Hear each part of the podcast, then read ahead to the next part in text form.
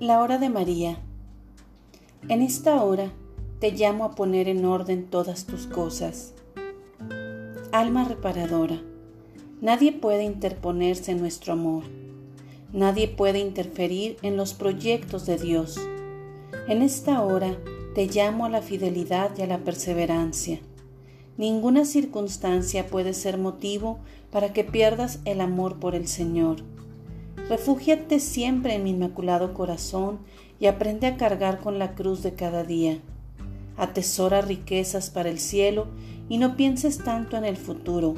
A cada día le basta su propio afán. En esta hora, pídeme las gracias que necesitas para tu salvación y entrégame tus miserias para que Jesús se glorifique en ti.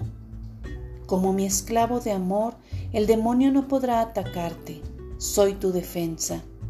Espero que mis consejos maternales los apliques en tu vida diaria. No puedes perder el tiempo en las vagatas del mundo. Aprovecha cada minuto de tu vida para alabar y glorificar a Dios. Como mi esclavo de amor, vive en coherencia perfecta al Evangelio. Cuidado con una doble vida. Algunos de mis hijos se revisten de una falsa piedad aparentan ser buenos cuando en sus corazones hay moho y pobredumbre. En esta hora te llamo a poner en orden todas tus cosas. Para entrar en el reino de los cielos, debes hacer vida en tu vida la palabra de Dios. Debe brillar en ti la luz. El aceite y el agua no se mezclan entre sí. ¿Qué camino quieres emprender?